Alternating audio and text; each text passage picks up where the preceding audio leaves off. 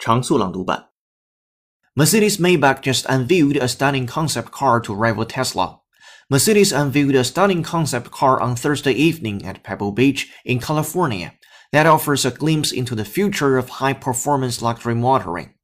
On display at Monterey Car Week, the Vision Mercedes Maybach 6 is first concept car to carry the Maybach name since the historic ultra-luxury moniker was resurrected last year.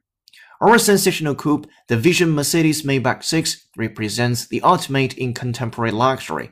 It is hot and cool. Mercedes-Benz design boss Gorden Wagener said in a statement, with its intelligence appeal and reduced technoid look, it perfectly embodies our design philosophy of sensual purity and our pursuit of aerodynamic efficiency. From Business Insider. If we glimpse the unutterable, it is unwise to try to utter it. If we glimpse the unutterable, it is unwise to try to utter it. And what's really stunning about it is they don't even realize and what's really stunning about it is they don't even realize.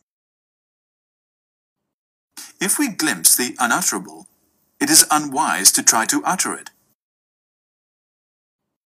If we glimpse the unutterable, it is unwise to try to utter it.